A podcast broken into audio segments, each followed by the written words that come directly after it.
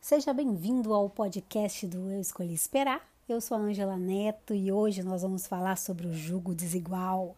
O tema é: jugo desigual pode ser tentador.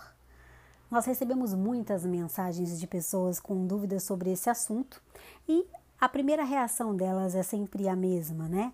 Dizendo: Ah, essa pessoa é maravilhosa, ela é inteligente, trabalhadora, ela me respeita demais, até mais do que as outras pessoas que eu conheci dentro da igreja. Me trata assim com muito carinho, é maravilhosa.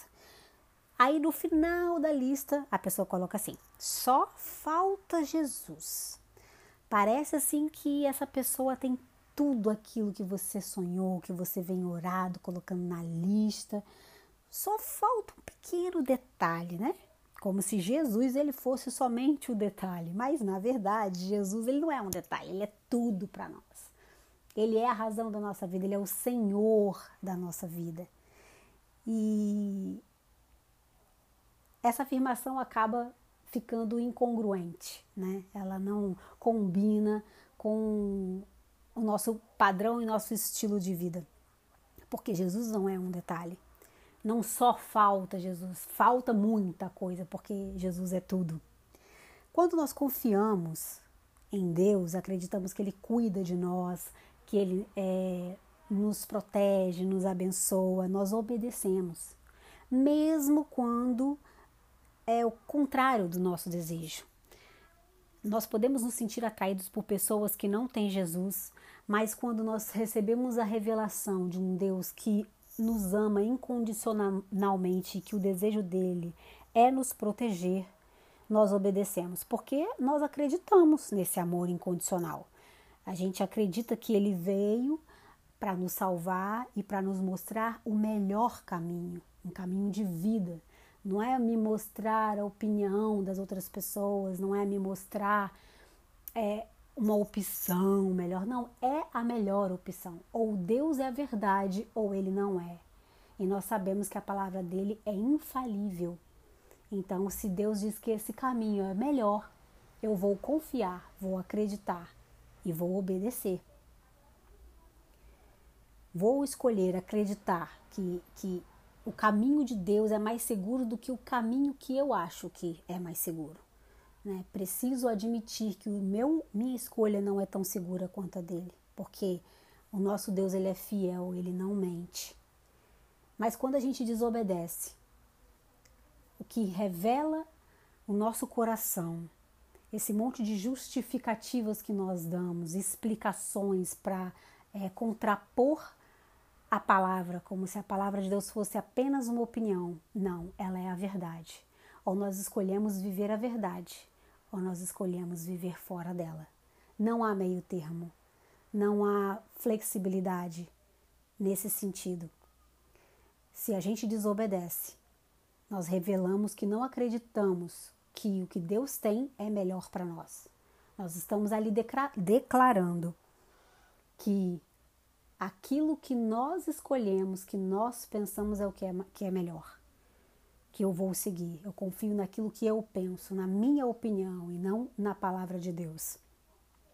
Eu demonstro que eu não estou acreditando que essa orientação vai me proteger, que ela vai me trazer alegria, apesar de estar me trazendo sofrimento nesse momento.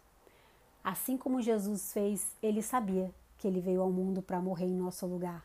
E a morte dele não foi alegre, não foi feliz, ele não sentiu prazer é, em, na dor, no sentido de, de, ah, eu estou curtindo muito isso aqui. Não. Tanto que no jardim ele orou, Pai, se for, se possível, afasta de mim esse cálice, porque ele estava ali no momento difícil, de sofrimento. Então, nesse momento, a gente percebe que é, não foi fácil, que foi doloroso, que foi difícil, mas Jesus sabia que o, o objetivo, o fruto daquela obediência, ia trazer alegria, ia trazer salvação, ia trazer paz. Então ele voluntariamente se entregou em nosso lugar, porque ele sabia que era a melhor coisa a ser feita, era a vontade de Deus para a vida dele. Assim é também a vontade de Deus para as nossas vidas. O jugo desigual não nos abençoa, não traz a riqueza e a felicidade, a alegria que um relacionamento, um relacionamento no mesmo jugo, no mesmo, na mesma fé, trará para nós. E a palavra ela é muito clara. Muitas pessoas dizem: ah, mas não existe só esse jugo desigual, mas o assunto aqui é exatamente o jugo desigual do relacionamento. A palavra de Deus diz: não se ponham em jugo desigual com os descrentes. Como pode a justiça ser parceira da maldade?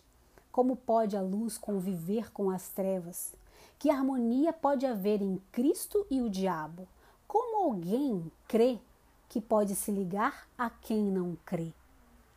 Aqui ele está dizendo exatamente do jugo desigual entre pessoas de religiões diferentes, de crenças diferentes. Ou você crê que não pode se ligar a quem não crê e acha isso bom, ou você obedece à palavra de Deus e que diz que se ligar a quem não crê não é bom. O assunto aqui de 2 Coríntios 6, 14 e 15 é você se associar com descrentes. Outro, outra desculpa muito comum que as pessoas costumam colocar diante de nós. Ah, mas eu posso evangelizar essa pessoa e ganhar essa pessoa para Jesus? Nós somos chamados para ser sal da terra e luz do mundo, claro, mas em momento nenhum o Senhor ligou o fato de sermos sal da terra, luz do mundo e de pregar o evangelho a toda criatura com o fato de nos aliançarmos com essas pessoas. Nós precisamos separar isso e, e, e parar de usar a palavra para justificar um desejo do nosso coração. Não seja enganado pela necessidade de você ter alguém. Não negocie os seus princípios e a palavra de Deus. Acredite e confie no cuidado dele da sua vida, na sua vida. Se ele diz que não é bom para você, é porque não é. Que não sejamos como aquelas crianças teimosas que não ouvem a voz do pai e acabam pagando para ver e vivendo as consequências dos seus erros. Uma criança é apenas uma criança, mas nós já crescemos, não somos mais crianças. Precisamos crescer em maturidade e entender que se nós relutamos em receber a palavra de Deus, acolher a palavra de Deus, é porque existe alguém que não é o Senhor que está sentado nesse trono, nessa área da sua vida. Se você está relutando, é porque essa área da sua vida não está aos pés do Senhor. Se você está indagando e, e sofrendo para receber, é porque essa área da sua vida ainda não está aos pés do Senhor. Não lute contra a palavra de Deus, receba ela, mesmo que em algum momento seja dolorido, é a melhor escolha.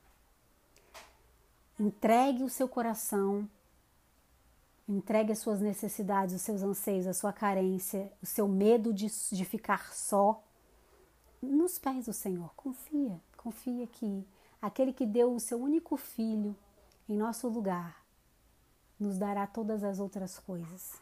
Ele é o nosso provedor. A palavra de Deus diz em Salmo 119: Como pode o jovem se manter puro? Essa é a pergunta. E logo vem a resposta: obedecendo a tua palavra, de modo de todo o coração. A palavra diz: De todo o meu coração te busquei, não permitas que eu me desvie dos teus mandamentos. Guardei a tua palavra em meu coração para não pecar contra ti. Eu te louvo, Senhor, ensina-me os teus decretos. Recitei em voz alta os teus estatutos que nos deste e alegrei-me com o caminho apontado por teus preceitos, tanto quanto muitas riquezas.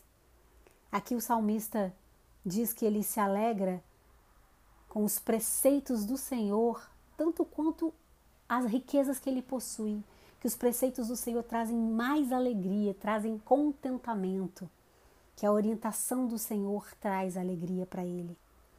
E o desejo dele é que ele não se desvie dos mandamentos do Senhor. E por último diz: Meditarei em tuas ordens e refletirei sobre os teus caminhos.